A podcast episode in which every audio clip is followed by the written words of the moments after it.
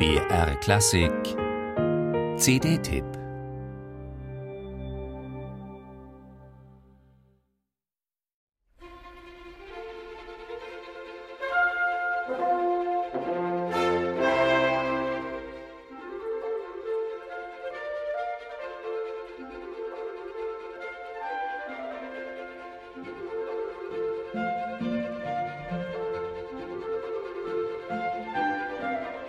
Es sind nicht nur die rasanten Tempi der von Antonello Manacorda fulminant geleiteten Kammerakademie Potsdam, die Mendelssohns Dritter der schottischen Symphonie einen eher dramatisch vibrierenden als romantischen Charakter verleihen.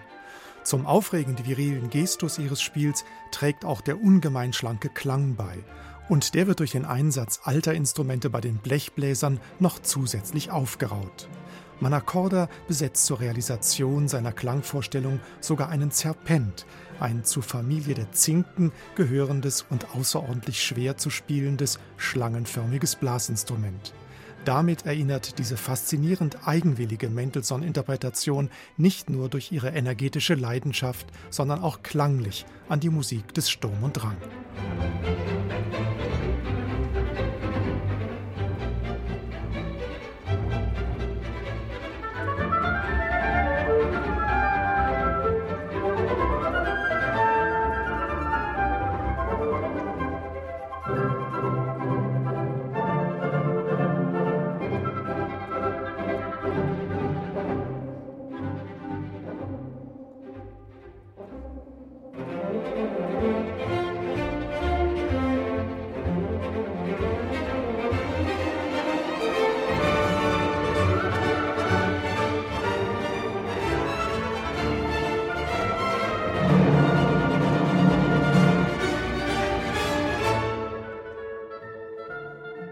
Der packende Schwung und das geradezu organisch aufeinander abgestimmte Zusammenspiel der Potsdamer kommt auch Mendelssohns als Reformationssymphonie bezeichneter Fünfter zugute.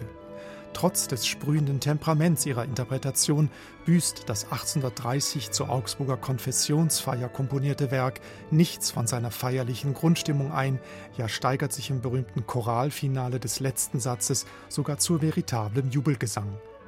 Fazit Antonello Manacorda und die Potsdamer Kammerakademie lassen Mendelssohns sinfonische Gipfelstürme in einem faszinierend dramatischen, geradezu elektrisierenden Licht erstrahlen. Und dieser mitreißenden Sogwirkung kann man sich kaum entziehen.